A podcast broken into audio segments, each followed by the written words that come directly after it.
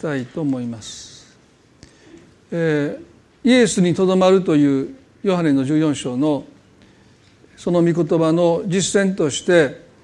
えー、個人的な関係においてイエスにとどまるという側面と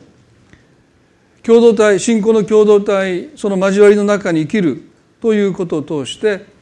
イエスにとどまるというその2つが大切だということはですねあの最も大切な戒めである神を愛することと隣人を愛することにおいても示されました。ですからどっちかが欠けてもですね、まあ、車の両輪が一つが欠けるようなものですからイエスにとどまるという営みがですねどこか空回りしてしまう。ですから私たちにとって個人的な神との関係だけを追求していくんではなくてキリスト者の交わりの中にその愛の中に生きるということを通してもイエスにとどまっていくという歩みがまあ前進していくんだということですよね。そしてこの教会の交わりっていうのはまあ私たちはいろんな経験が皆様あると思います。必ずしも私たちを励まし慰め私たちの信仰を強めてくれるだけではなくて時には私たちを悲しませ傷つけそしてもう教会につまずいて教会に行きたくないというふうに思うそういう経験をなさった方も少なくないと思いますね。まあ、なぜ主はそのような交わりをこの地上において私たちに求められるのかということについてもお話をしてきました。非常に不完全な人間の集まりなわけですけどもでもその中にも神のご計画があるということをですね学んできました。今日その流れの中で引き続き学んでいきたいと思いますけども先週は一つのキリストの交わりの中において私たちに託されているこの罪を許す権威というものですね。そのことも、まあ、メッセージを聞いてくださった方はですねあのあまり聞き慣れないフレーズかもしれませんけどもあの私たちにそれが託されているんだということ、まあ、和解の務めとも聖書は教えていると思いますけども、まあ、今日そのことに触れながら、えっと、交わりの豊かさについて考えたいと思います。使徒信条というものがあります。人たちの教えを継承して最もシンプルな信条ですけどもその中に行動の教会を信じるというその後に生徒の交わりを信ずるという言葉があります。ですから教会はこの人の教えとして2000年間生徒の交わりというものを信じてきました。ですからこの生徒の交わりということの原点はエルサレムに2000年前誕生した初代教会の中にあると思います。使徒行伝の2章の44から47までをお読みしたいと思います。その交わりがどのようなものであったのか。私たちの交わりの原点がそこにあると思いますけれども使徒行伝の2章の44から47ですね。信者となった者たちは皆一緒にいて一切のものを共有していた。そして資産や持ち物を売ってはそれぞれの必要に応じて皆に分配していた。そして毎日心を一つにして宮に集まり家でパンを裂き喜びと真心を持って食事を共にし神を賛美しすべてのために好意を持たれた。また毎日救われる人々を仲間に加えてくださった。初代教会の営みというものがここに、まあ、わずか3節でありますけれども記されています。50節の日ペンテコストの日にペテロの説教を聞いた3,000人のユダヤ人たちが十字架に釘付けされたナザレ人イエスこそが自分たちが長年待望してきた救い主メシアであるということを受け入れて、まあ、ユダヤ教からキリスト教へ改宗しました。数百人の弟子たちにいきなり三千人の仲間が加わって初代教会というものは始まったわけですね。まあその教会の始まりっていうものがどういうものだったかというとここに書いてある通りですよね。特に大切なことは44節で一緒にいて一切のものを共有していたと書いてます。交わりを意味するギリシャ語はコイノニアですね。でコイノニアというこのギリシャ語には共有するという意味があります。そしてまたこのコイノニアというこの言葉は教会を意味する言葉として聖書に使われています。ある人にとってねコイノニアと聞くとあ教会だって連想するぐらいにもうその言葉は教会を表す言葉として用いられているんですけどもでもそもそもの意味はですね交わるあるいは共有するという意味を持った言葉です。ですが言い換えれば教会とは交わりなんだって言えると思います。まあ、ここにいくつか教会の中で今日もなされている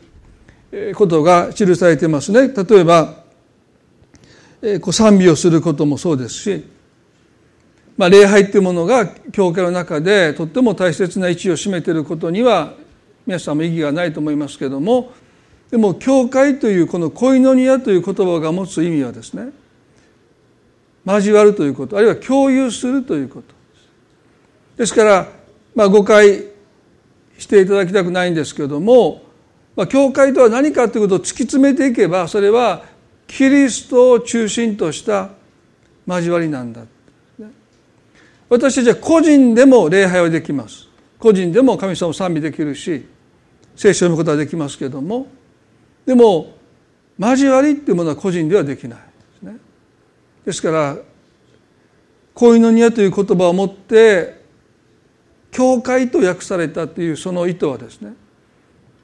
教会というものを突き詰めればやはりそこにある交わりが本質なんだろうと思います。この宗法にもボン・フェッファーの言葉20世紀を代表する神学者ですけれども、まあ、彼が言ったことはですね、まあ、宗教改革を通して信仰義人であり万人祭司という真理は回復されたけども一つ彼らが重要視しなかったのは教会とは交わりなんだということだって彼が言いました、そのことも少し心に留めながらもう少し御言葉を一緒に学んでいきたいと思いますけども、ま、ここにまずですね交わりの本質である共有するということがですねここにこのように書いてます。一緒にいて一切のものを共有していたまさに交わりの原点がここにあります一切のものを共有していた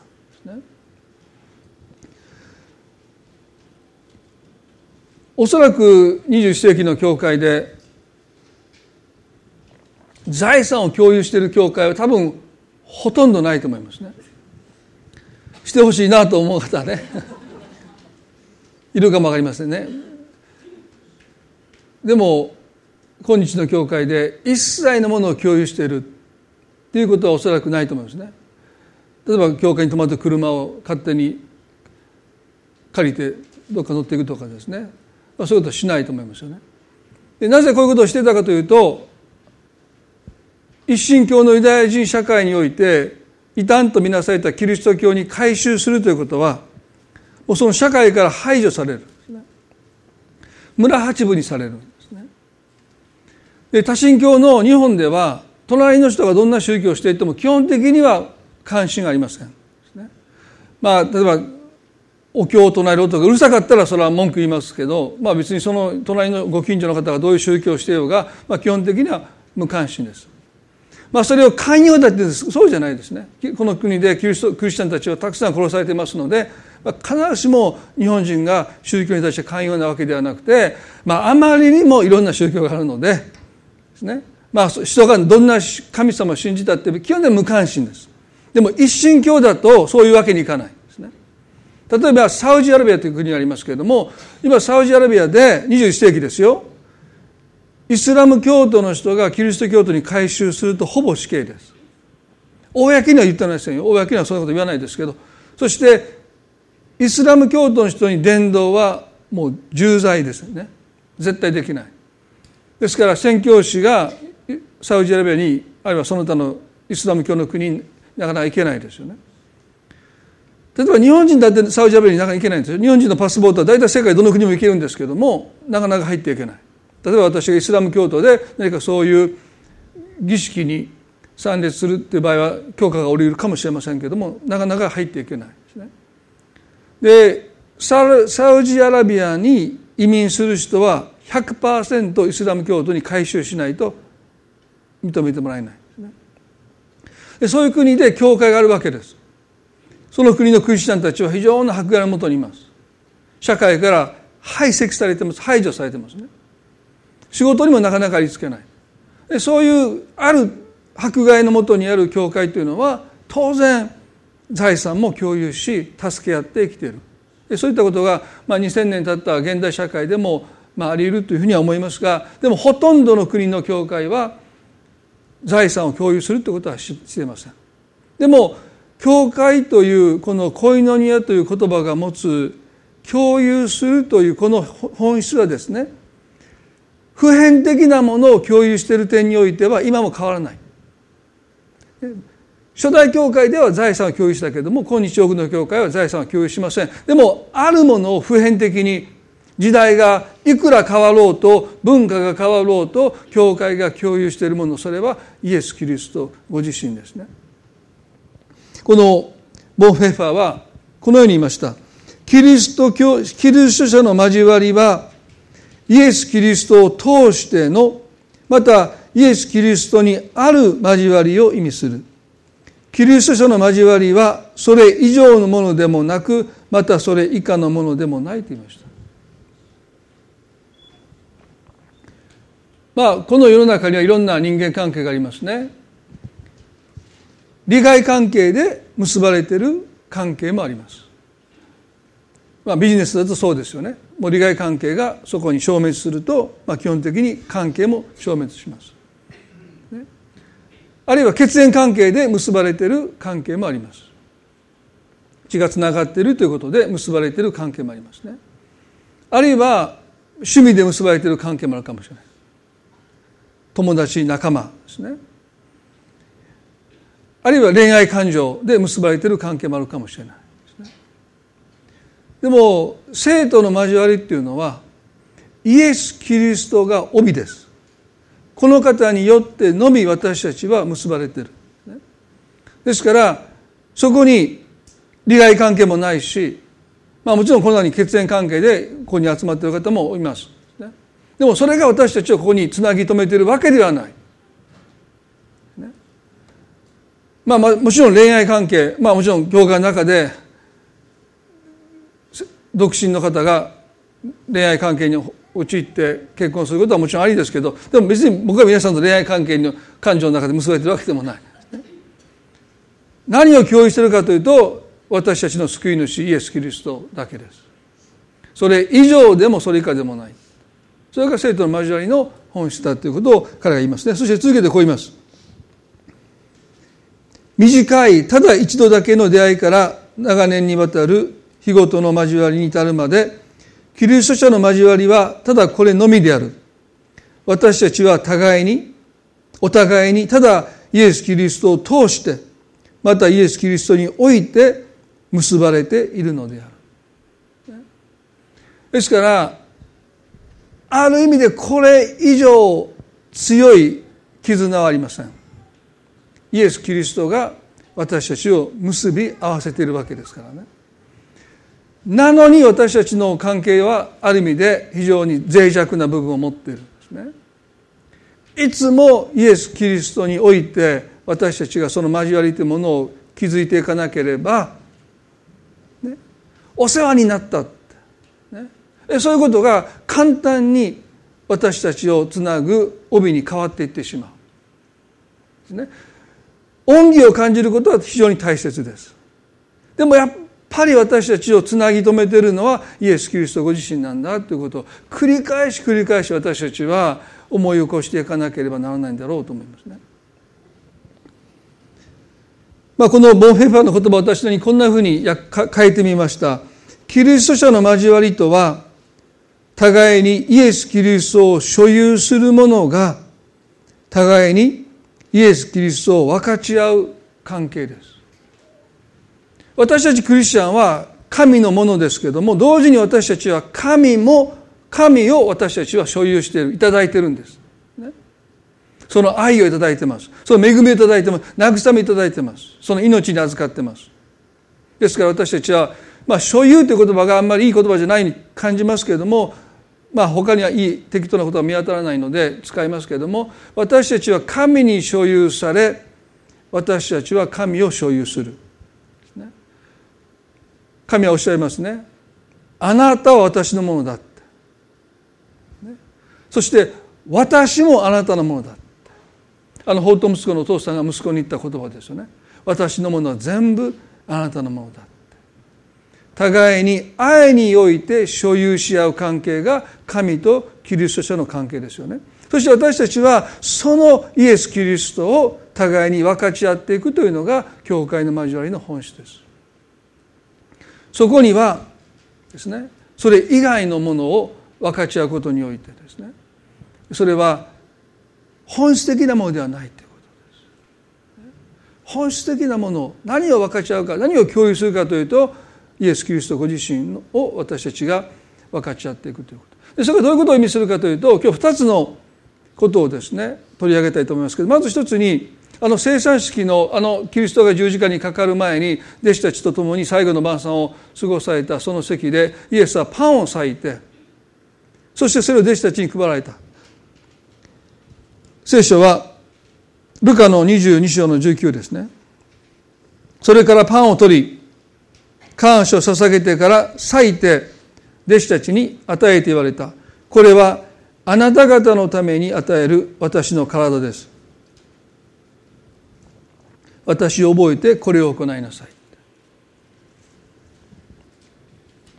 私たちがイエス・キリストを所有しイエス・キリストを分かち合うというこの分かち合うものはですねまさにこの裂かれたパンイエスはそのパンを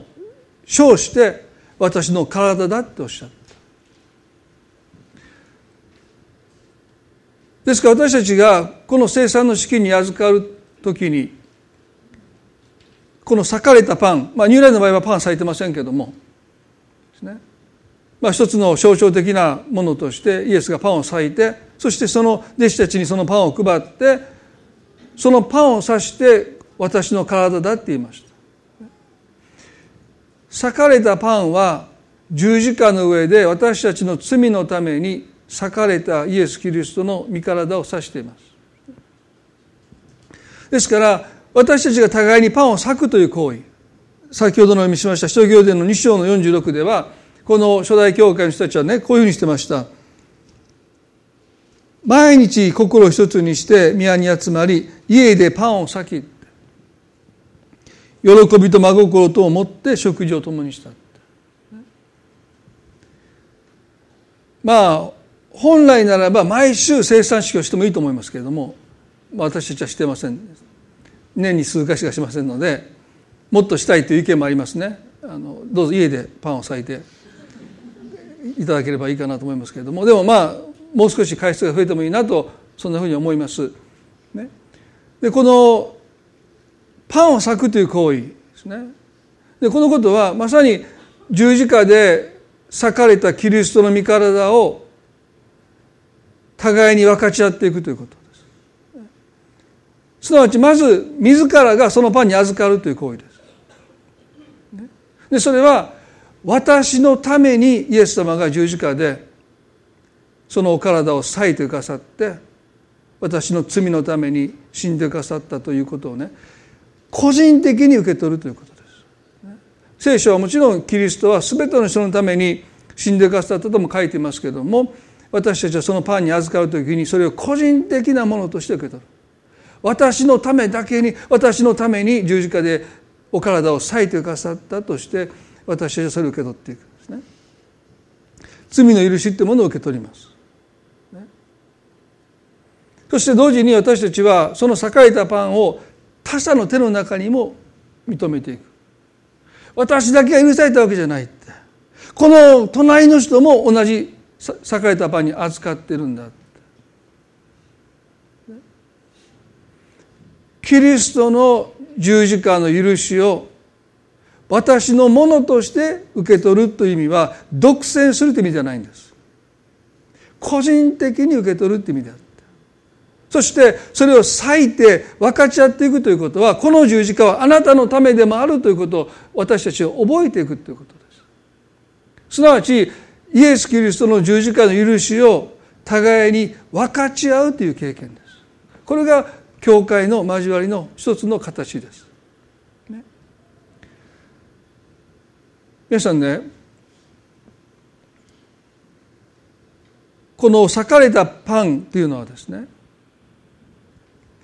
大きさは基本的に均等なんです。あなた最近ちょっと罪深い生活を送ってるみたいだからちょっと大きめ。ちょっと食べきれへん。みんなが食べ終わってるのに一人だけまだ礼拝終わるまで食べとかないといけないぐらいのパン切れを渡して「あなた最近真面目だからもうもうこんなんでいいよ」って言って裂かれたパンに大小の違いが出たら結構大変ですよね。私だけこんな大きいのもらってどうしようみたいな。基本はもう、まあ、ニューライド皆さん次生産者に預かる時に、まあ、パンではありませんけど、まあ、配られるものは大体均等ですよね。努めて均等です。でそれは神の前に私たちは人間的に見ればそ違いがあるかもしれませんけど等しく一人の罪人だということを私たちが覚えていくということですね。ですから教会における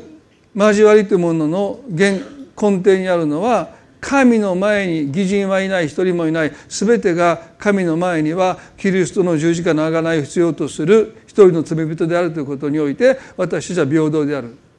何ら変わらないということですね。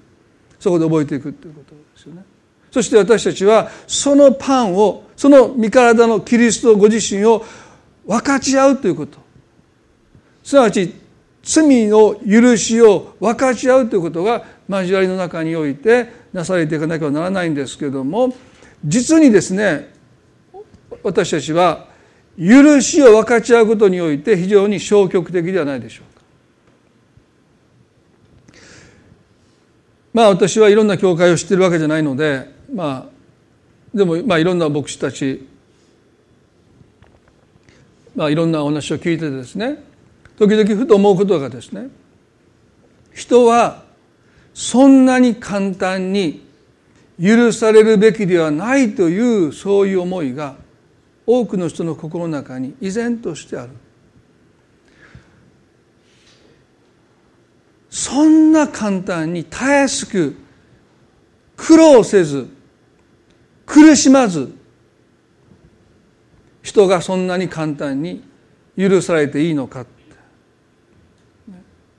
もっと苦しむべきじゃないか。あのよく引用するさだまさしのね「償い」というもう何々ちゃんか忘れましたけど雨の日に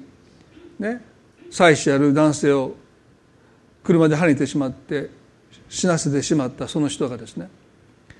毎月休養休養日の日に郵便局に行ってその未亡人の方に送金している。何年も何年も何年も何年も何年もしてついにその人が手紙が来た、ね、もうご自分のためにお金を使ってくださいって。それが嬉しくて嬉しくて嬉しくてっていうその歌詞ですね。裁判官が悪びれた態度をとって自分の犯した罪の反省をしていない人に向かってこの詩を読んでくださいって言ったことが、まあ、この歌が広まったと言われてますけども、まあ、その考え方っていうのは別に間違ってないですね。自分の犯した過失ですよ。前があまりよく見えなくて疲れていて歩道あの信号のない歩道横断歩道を歩いている方を跳ねてしまって死なせてしまった。ね、償いたいって言って毎月の給料から仕送りをし続けていく。その心神様は喜ばれます、ね、それを尊んでくださると思います、でもそれは神様が私たちを許してくださる条件ではないということですよね。私たちがイエスを信じた時にほとんど自分の罪の大きさ本当の意味で心の底からその罪を悔いて悔いて十字架にすがったわけじゃないかもしれない。多少の財政感と自責の念に苦しんだかもしれませんが多くの場合私たちが救われた頃なんていうのは罪の醜さ罪の恐ろしさなんていうのはほとんどわからないで十字架のイエス様を信じて救われます。そうやって神は私を許してくださる。あの法と息子もそうですよね。自分の犯した罪の大きさにまだほとんど気が付いてない時に父は彼を迎え入れて彼を抱きしめて彼に口づけをして彼を息子として迎え入れていく。でも私たちがクリスチャンになって歩み始めますと許しってものがそんな簡単に与えられるものでないという考えがどっかに入ってきてしまう。ですから私たちはどこか許しを分かち合うことにおいて消極的です。でも皆さん神様は許しを与えることにおいて極めて情熱的ですよ。積極的という言葉では物足らない。情熱的ですよ。会員の現場で捕まった女性に対してイエスは多くの者が歯ぎしりして敵意をキリストに向けるほどにあまりにも簡単に。私もあなたを罪に定めない。二度と罪を犯してはならない彼女がどれだけ皆さん自分の犯した罪の重さを理解してイエスに罪の許しを求めた求めてないんですよ。うなだれて座ってるだけですよ。あの先週お話しした中部の人床に乗せられて運ばれてきた人も彼は耳のイエスはこう言いましたよ。声をしっかりしなさい。あなたの罪は許された。彼はまだイエス様にどうか私の罪を許してくださいとまで言ってない。でも声をしっかりしたさいあなたの罪は許されたってイエスは彼に向かって罪の許しを宣告なさった。どうしてでしょうか？それはご自身が神の御子が十字架の上で私たちの罪を背負って死んでくださる。そのことによって与えられる罪の許しの大きさを誰よりもイエスが知っておられたからです。神の御子が身代わりとなってあの十字架の上で死んでくださるそのことによって与えられる罪の許しは一つ残らず全ての人の罪を覆い尽くしていくそれでも余るほどの大きな許しであったということですね。でも私たちは非常に消極的じゃないかなもっとイエス・キリストを分かち合う関係に行きたい。すなわちあなたの罪は許されてますよ。もう神様あなたを許してくださってますよ。そのことをどれだけ私たちは分かち合ってるでしょうか。ですね。交わりを壊していく最たるものが裁きですよね。ローマの14章にはこの交わりを破壊する裁きについて警告が記されていますけれども聖書が裁いてはいけないと命じるのには根拠があります。このローマの14の中に2つの根拠を取り上げますけどまず一つはですね14の12でこういうわけですから私たちはおのおの自分のことを神の御前に申し開きすることになりますと書いてます。裁いてはならないとあなたのビジネスではないですよと聖書が教えるのは私たち一人一人は自分のことを神の前で申し開きをする責任を負っているというふうに聖書を教えます。境界線の大前提がこの申し開きをする責任をそれぞれが負ってるということを私たちが認めるということです。その人はあなたに対して持ってないし他の人にも負ってないんです。神様に対して自分のことを申し開きをする責任を負ってるんだということをまず皆さん私たちが覚えていくということが健全な境界線をそこに引いていく上でとっても大切です。もう一つは15節でこうありますね。もし食べ物のことであなたの兄弟が心を痛めているならあなたはもはや愛によって行動しているのではありません。キリストが代わりに死んでくださったほどの人をあなたの食べ物のことで滅ぼさないでください。前にもお話をしましたけれどもコリントの教会ではですね偶像に捧げたお肉のことその取り扱いについて議論になりました、ね、あるクリスチャンは偶像の神々にお肉を捧げていました。そして回収してもうそんな偶像の神なんかいないって。偶像っていうのは人が作ったものですから、まあ、サタンいますけど偶像の神がいないわけですからもうそんなのいないから食べて大丈夫ですよ。で偶像に捧げたお肉は、まあ、偶像いないから誰も食べないのでちょっと捧げた後マーケットのある場所で安く売られてるわけですからあるクリスチャンたちは安いお肉を買うわけですよね。そしてそれを食べようとした時にかつてそのような肉を偶像の神々に備えてた良心の弱いクリスチャンがですねそれを見てつまずいてしまう。もしつまずきを与えてしまうならばパウロ言いました私は金輪際肉を食べないと言いました。私あの時ね私も言えます。金輪際私はサンマを食べないって。でそれがやけに皆さん感動された方がいてねすごいですねって。そんなサンマこれから一生食べないんですか？もう私食べないですよもうその人に僕あの魚嫌いだって言ってないので非常にあの尊敬してくださって今すごいそんな牧師になったことない。サンマを食べない僕食べないですよ。もうサバも食べませんよ。もうどんどん加えていきますよ、ね、もうだ皆さん黙っててくださいね。僕は魚嫌いだってそこだけ聞いてる人はもうすごいこんな人がいるんだって、ね、ナマコも食べません。まあでもねここでまあ2000年前に生徒の交わりを破壊しかけた食べ物のことによる裁き合いっていうのは21世紀になっても続いてますよね。どれだけ多くのクリスチャンが口に入れることの口に入れるものの見解によって裁き合ってきたでしょうか。ね、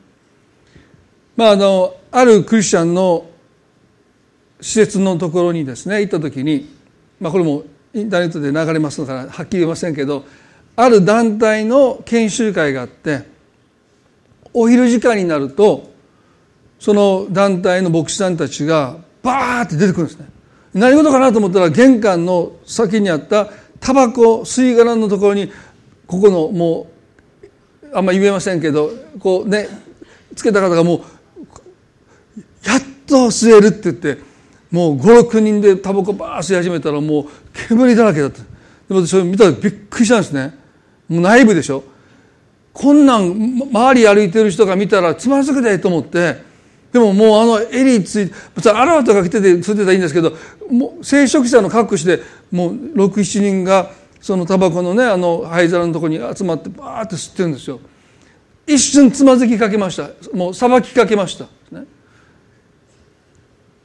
体にいいとこ全然ないんでしょ？でもそんなのもうもう休憩時間にもうバーって出てきたから僕何があったのと思ってそしたらもう火つけてもうみんなバーって吸ってるんでなんやこいつらみたいなね。そんなこと屋上でヤンキーみたいに屋上でやったらいいと思ったんですけどもう入り口のとこでやってるからね。結構つまずきそうになったんですけどね。でもその時はと思いましたね、まあ、口に入れるもの、まあ、それ鼻が入れるかどうか分かりませんけどもね。まあ、薬物はダメですよ。それは違法なんだから。でも別に認可されてるタバコを吸うことにおいてもですね今なお裁きの思いを自分が抱いてしまうんだって。私今まで一度だってタバコ吸ったことないんですよ。まあ他の人が吸ったタバコはたくさん吸わされましたけどね。私がサラリーマンの時は各テーブル各自分の机の上に灰皿ありましたからね。もう部屋中あの煙だらけでしたけど。でもああやっぱこんなことぐらいでまだ裁きの思いを自分が抱いてしまうんだってですね。2000年経っても人間の心にはですね本当に些細なことで自分と少し違ってる。自分はしてないことを他の人がしている。でそんなことぐらいでその人を裁いてしまうそういう裁きの思いがですねあるんだなって。だからね聖書はこう言いますよ。キリストが代わりに死んでくださったほどの人とその人を見なさい裁いてはならないと聖書が教える二つ目はですねキリストが代わりにその人のために死んでくださったからだって。もっと言えばですねもし私たちがその人を裁くならばイエス様の十字架はまだ不十分だっていうことに等しいんだ。私たちはその人を裁いてるつもりなんだけども、ね、裏返せばイエス・キリストの十字架ではまだこの人は許されないって。もう一回イエス様に十字架にかかってもらわないとこの人は許されないという思いを結局は神に対して十字架の贖いに対して持つことなんだって。皆さんそれは十字架への冒涜ですよね。私たちそんなこと思ってない。私たちその人を責めてるだけその人を裁いてるだけなんだけどでも裏返せばイエス様お願いします。もう一回この人のために十字架を背負って十字架の上にかかっていただかないと不足ですで皆さん私たちは十字架を誇りにする誇りにするということはねどんな罪も許される。十字架を誇ってそういうことなんですよ。私はもう到底許せないけど到底我慢できないけど、ね、それはそれでいいんです。私人間ですから。でも少なくても十字架のあの救いはこの人にとっても十分です。私がその人を許すまでには時間かかるかも分かりませんよ。でも少なくとも皆さん十字架は不足だって思わないでください。十字架を誇るべきですね。許されない罪は一つもありません。それが十字架を誇るということですよね。そして願うくならば私たちは他のキリスト者をこう見るべきですね。キリストが代わりに死んでくださったほどの人。おそらく人を最も尊ぶ心はですねその人が何かすごいとか何か有能だとかそうじゃなくてキリストが代わりに死んでくださったほどの人なんだおそらくそれがクリスチャン同士が互いに尊敬し合える最も大切な視点じゃないかな。もしあなたが本当に相手をそう思えたらもうその人を裁けないですよ。裁けるっていうことは裏返せばそう思ってないということです。でも本当にキリストがこの人に代わってこの人に代わって死んでかさったほどの人なんだって私たちが見るならばどうしてイエスが代わりに死んでかさったほどの人を私たちは裁くことができるんでしょうか。ですからまず私たちの目が開かれるということ。そういう目で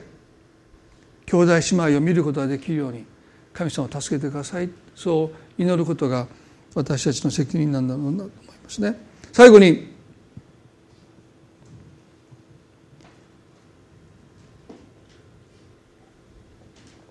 聖書は教会をキリストの体だとも教えます。第一コリントの十里の号にこうあります。大勢いる私たちもキリストにあって一つの体であり、一人一人互いに帰還なのです。キリストにあって一つの体であり一人一人互いに帰還なのですとあります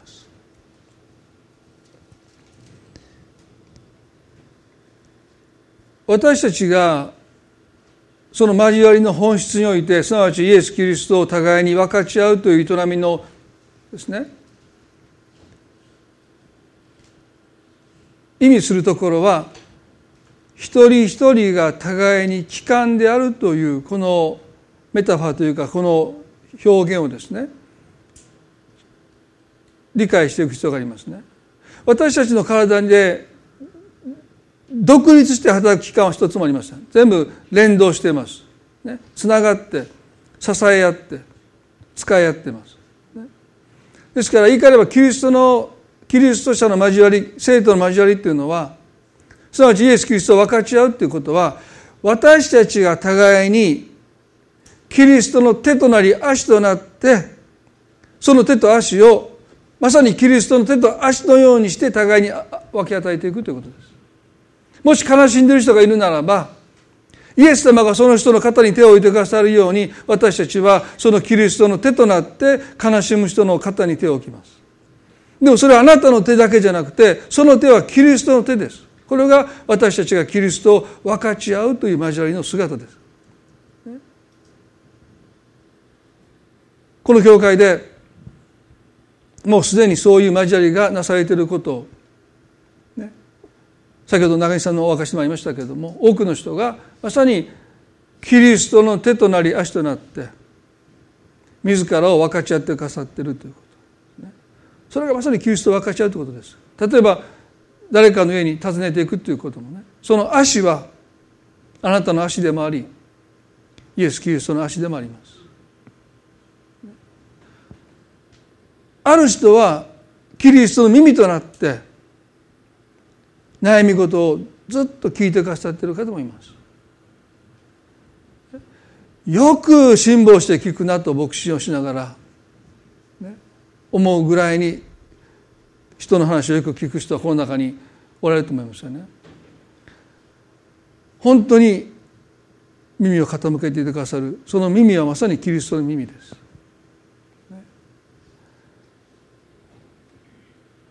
私たちの交わりとは私たち自身がキリストの手となり足となり耳となり口になり目となり、ね、他のキリスト者に自ら与えていくということですよね。あの最後の晩餐の部屋にイエス様と弟子たちが入った時に彼らの足を洗ってくれるしもべがいなかったということを皆さんご存知ですよね。本来ならばそこにしもべがいて客人の足を洗うわけですけどもその日その場所にしもべはいませんでした。それはイエスが意図されたことだと思いますね。結果として弟子たちの中に緊張が高まります。それは誰がイエスの足を洗うのかって。誰かが洗わないといけない。でもイエスの足を洗った者が弟子の中で一番身分が低いと見なされた。ですから彼らはイエスの足を洗わないといけないと思ってるけどももし席を立って洗ってしまうともう最下位一番身分が低い弟子であることが確定してしまうので彼らは席から立てなかったんですね。教会の交わりの中で私たちが気づかされること本当の交わりがそこにあるならば私たちが気づかされることは私たちは人を愛することにおいていかに不自由なのかということです。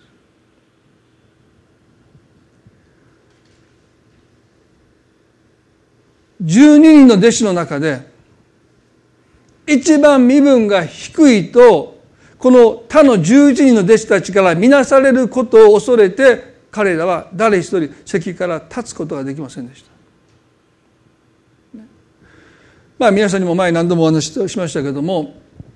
私もね愛することにおける不自由さを一番感じるのは電車の中です。一度年配だろうなまあ何歳を持って年配って言ってか分かりませんけどまああの年配の方もおられますからね。まあ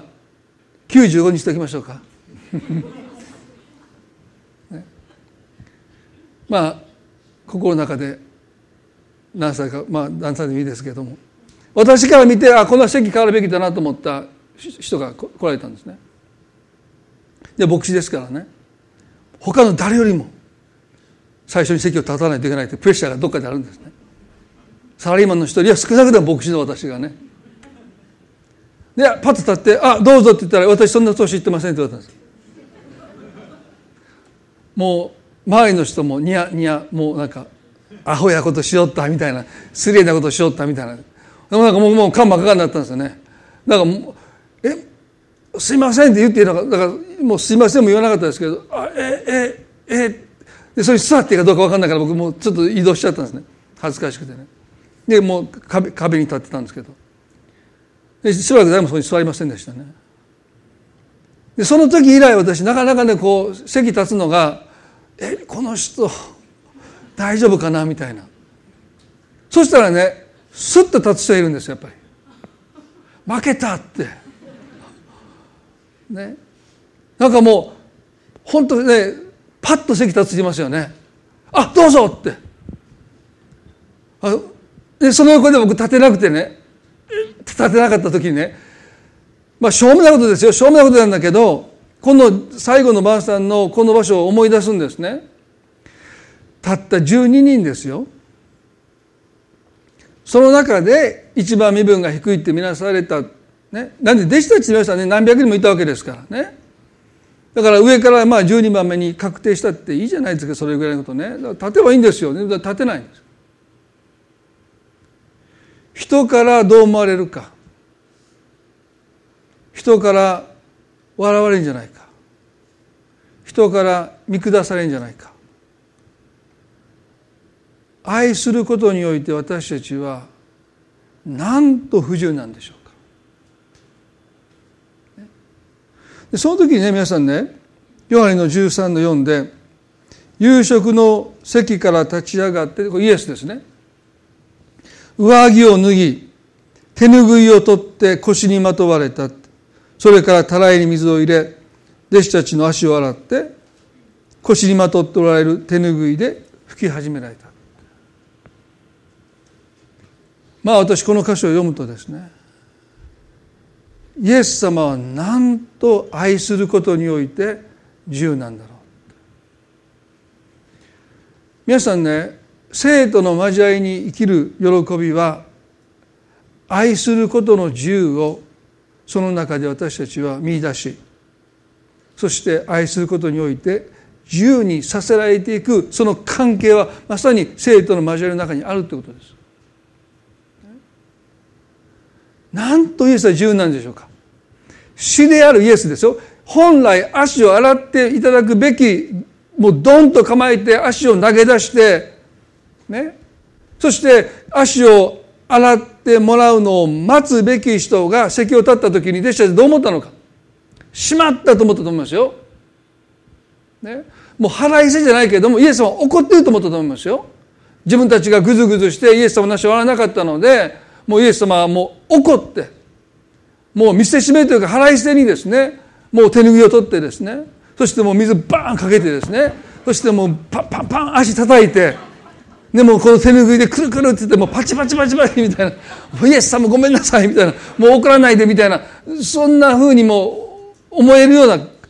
やらなくてもね丁寧にやればやるほど余計責められる。でしょ？まあ前も私言いましたけど私怒ったら掃除するんですね。で丁寧に掃除すればするほど怒りが大きいってことなんですね。怒ってない時はもうパンパン適当ですから。めっちゃ腹立ってる時は。もう細かくもうその怒りをその掃除にぶつけるっていうのは前も言いましたけど。でイエス様がもう丁寧に洗ってくださればくださるほど申し訳なさが増していきますよね。イエス様も。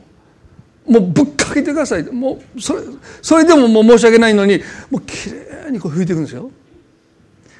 そういうふうにされればされるほど申し訳なくて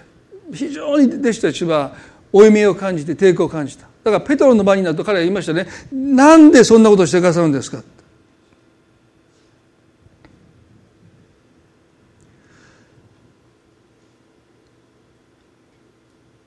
ペテロはですね主主よあなたが私の足を洗ってくださるのですか?」イエスはこう言いました「私がしていることは今はあなたには分からないが後で分かるようになります」でこの言葉にペテロも納得しなかったんですね後で分かるようになると言われて彼は納得しなかったのでどうか私の足を洗わないでくださいって言ったらイエスがこう言いましたもし私が洗わなければあなたと私と何の関係もありませんペテロはびっくりしたと思いますよね。今まで3年半苦楽を共にして死の危険を乗り越えてきたのに、食事の席で足を洗おうかって言っていいですって言ったらもう関係ないって。えどんなに足を洗ってもらうことがこの関係において重要なんでしょう。ね、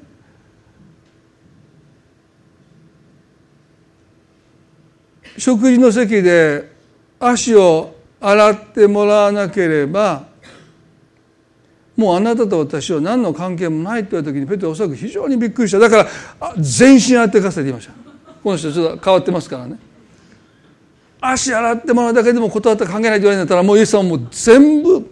でも服脱ぎ始めたと思うんですね。畳み始めて「もう何してんねん」って、ね、もうあなた全身教員ですっておっしゃったけど、ね、このイエスが意図されたことはまさに十字架の贖いですね。私たちの罪を洗い清めてくださるためにイエス・キリストご自身が汚れとなってください罪となってくださって十字架で死んでくださるというこの十字架をあなたがもし自分の汚れた足を私の前に差し出してそしてその足を洗ってもらうことに対して躊躇してためらっていくならばどうしてあなたの罪のために神の御子が十字架で死ぬことをあなたはへり下って受け入れることができるでしょうか。自分の足ぐらい自分で洗いますともしあなたが言うならばどうしてあなたの罪の身代わりに私が十字架で死ぬことをあなたは受けることができるでしょうか？でも、皆さんね不思議ですけどね私たちは自分の汚れた足を投げ出して偉い人にお世話になった人に洗ってもらうことの方に戸惑いを感じて神の御子が十字架で私の罪のためにあの十字架の上で死んでくださったことに感謝はしてもある種足を洗おうとする人をあなたがやめてくださいってそんなことしないでくださいって私のためにってあなたが思う負い目みたいなものをあの十字架にどれだけの人が感じてるのかっていう。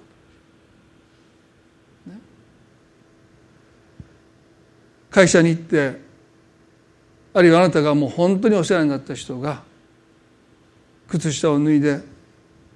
あなたの前にひざまずいて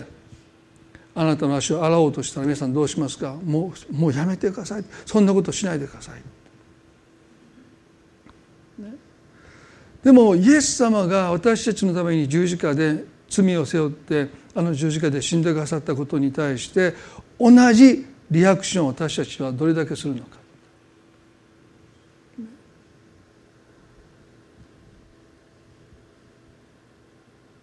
私たちにとって自分の足を洗っていただくときにそれも汚れた足を洗っていただくときにそんなことしないでくださいってあなたにそんなことをしていただくことができませんってそう負い目を感じるぐらいの負い目を私たちはもし十字架にその十字架のその贖いにどうしてそこまで私のためにしてくださるんですか？パウロはこのキリストのなさった十字架の御業に対して私たちが持つべき健全な心の態度をね返すべき負債とローマ書の一章で書いてます。返すべき負債。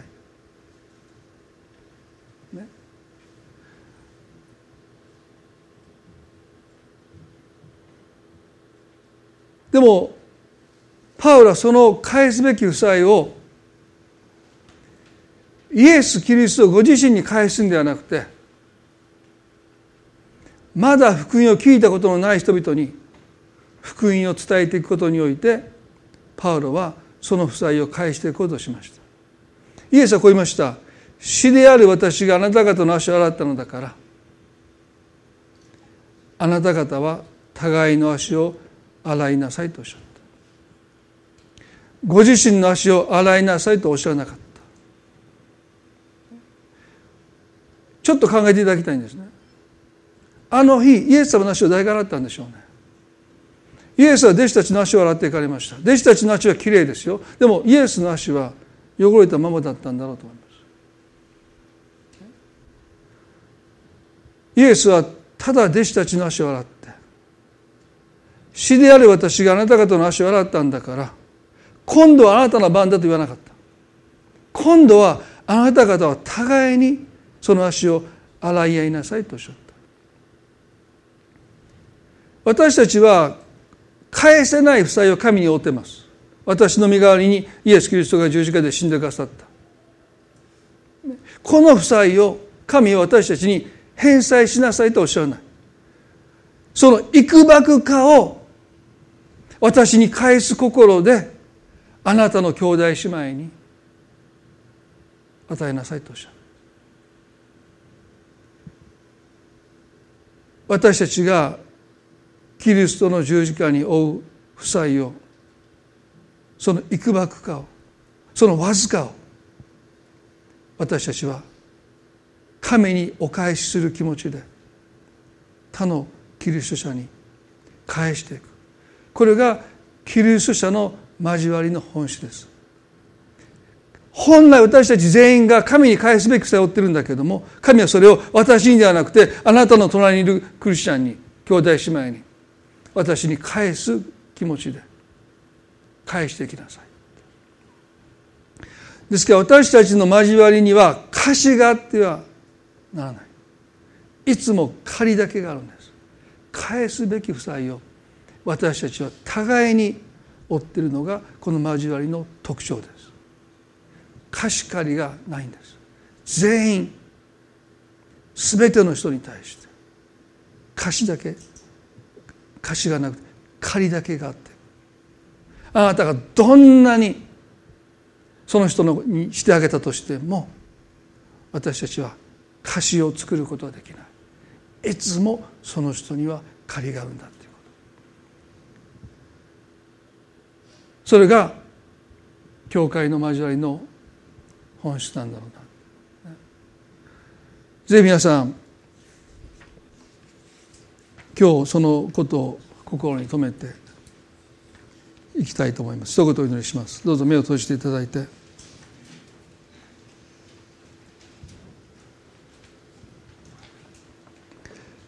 恵み深い天の地の神様教会それはキリストを共有する交わり。キリストを共有するとは十字架の許しを分かち合うという関係です。あなたはあの宝刀息子の父さんのように私たちに走り寄ってあなたの方から許しを与えてくださった。あなたは許しを与えることにおいて考えられないほどに情熱的です。でも私たちはそのようにして許されているのにもかかわらず知らず知らずのうちに私たちは許しに償いを求めます。本当に心から悔い改めたのか。本当に反省しているのか。でも私たちはそんな風にしてあなたから許しを受けたんでしょうか。本当に悔い改めて本当に反省したからあなたは私たちを許してくださったんでしょうか？そうじゃない。あなたの方から走り寄ってまだ罪に汚れた私たちを抱きしめてくださって口づけをしてやまなかったって。神様どこか私たちは許しを与えることにおいてあまりにも消極的です。それはそんなに簡単に人は許されないという何かその思いが私たちの中にあります。十字架の許しの偉大さその許しの広さ深さ高さ深さ私たちに教えてください。どうか私たちが十字架を誇ることができますように。そしてまた神様私たちは互いに足を洗い合う交わり。イエス様がしてくださったことをあなたにお返しするんではなくてそれを他者に返していく。私たちの中には貸しはありません。いつも借りです。返すべきものが私たちにはまだあります。イエス様が私にしてくださったこと。独占することない。あの1万タラントのあのしもべのように独占することなく100でなり貸している仲間となぜ分かち合わなかったのかあなたにしてあげたことをなぜあなたは共にしなかったのかと言われた。今日神様私たちの心をどうか探ってください。私たちの交わりがキリストを分かち合う交わりへとますます変えられてきますように。それが教会の本来の姿です。そこにイエス・キリストが表されてきます。分かち合われれば合われるほど裂かれれば裂かれるほどそこにキリストの御臨在がはっきりと表されてきます。どうか私たちの手と足をイエス様あなたの手と足としてお持ちください。私の耳を私の目を私の口を私の心を私すべてをあなたのお体として用いてください。主よ今日訪ねていくべき人がいるならばどうか私の足を用いてください。今日声をかけるべき人がいるならば私の口を用いてください。今日触れるべき人がいるならば私の手を用いてください。共に泣くべき人がいるならば私の涙を用いてください。共に喜ぶべき人がいるならば私の笑いを用いてください。主よ私たちはあなたの体です。私たちはあなたの体です。この地にキリストのお姿をますます表すことができますように。神様お人々の心にあなたが語っていてくださることを信じます。今日の礼拝をありがとうございます。どうかあなたの祝福がお一人一人の上にまたその家族のお一人人の上にも等しく注がれますように。神様の祝福を祈ります。どうかあなたのもとに帰られた宮沢さんを覚えてくださりあなたが今懐に抱いてくださったその涙を拭っていてくださることを覚えます。ご遺族の上にあなたの慰めがありますように。愛する私たちの主イエスキリストの皆によってこの祈りを見舞いにお捧げいたします。それではどうぞ皆さん立ち上がっていただいてご一緒に賛美したいと思います。主イエスの十字架の地で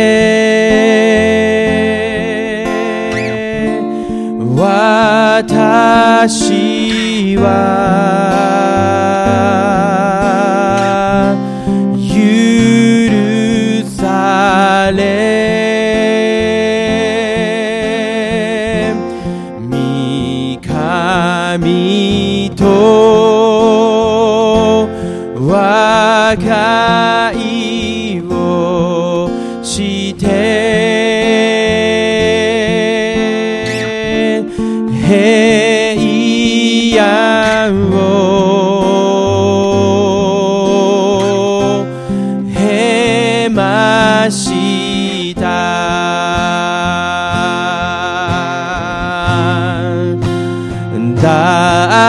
だ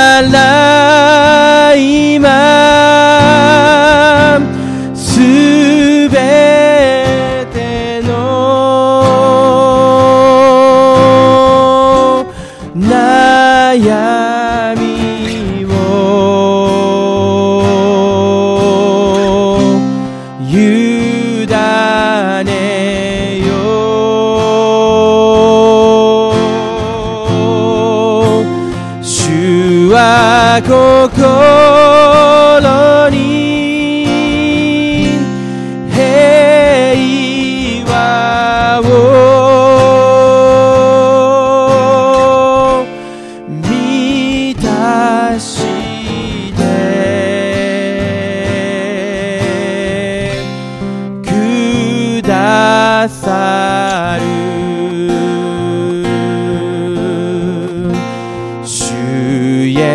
エスの十字架の地で私は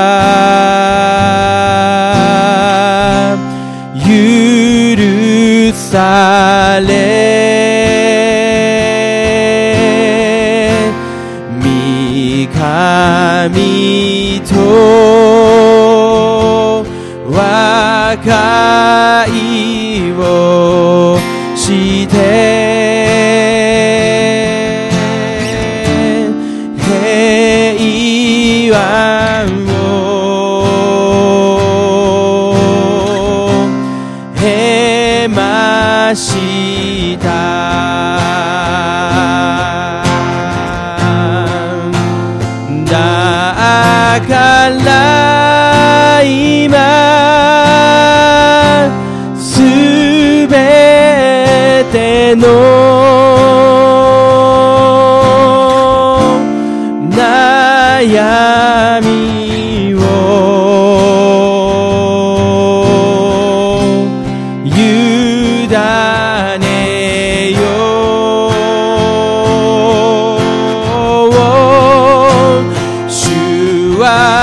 は心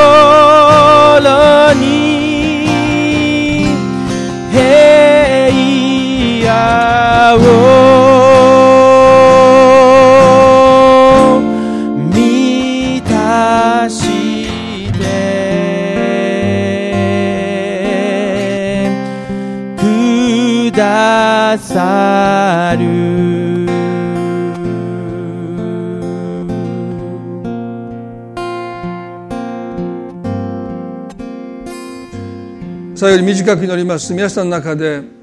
今私を愛することにおいて本当に不自由だ。あることにとらわれて愛したいのに愛してない。プライドでしょうか。返してもらってない。償ってもらってないという思いでしょう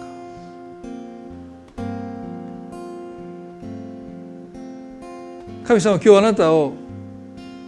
愛することにおいてもっと自由になってほしいって。すっと席から立ち上がって愛せる人にキリストの手となり足となれるように。今日あなたをそのあなたの愛することにおいてあなたを不自由にしているその縛りから束縛からあなたを解放してくださると信じます。今日あなたがその解放私は必要だと思う方はですねどうぞ心の中で祈ってください。神様どうかもっと愛することにおいて私を自由にしてください。あの晩餐の席でイエス様が立ち上がられたようにもっと自由に愛する者に私を書いてください。恐れがあるならば恐れから私を解放してください。人が私をどう思うのか。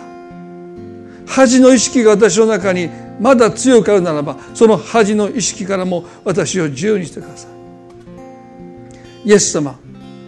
あなたが今日私たちを愛することにおいて自由なものにしてくださることを祈ります。その束縛をそのくびきを私たちから取り除いてください。イエス様あなたの皆によって祝福を祈ります。アーメン。それでは今朝礼拝これで終わっていきたいと思います。互いに挨拶を持って終わっていきましょう。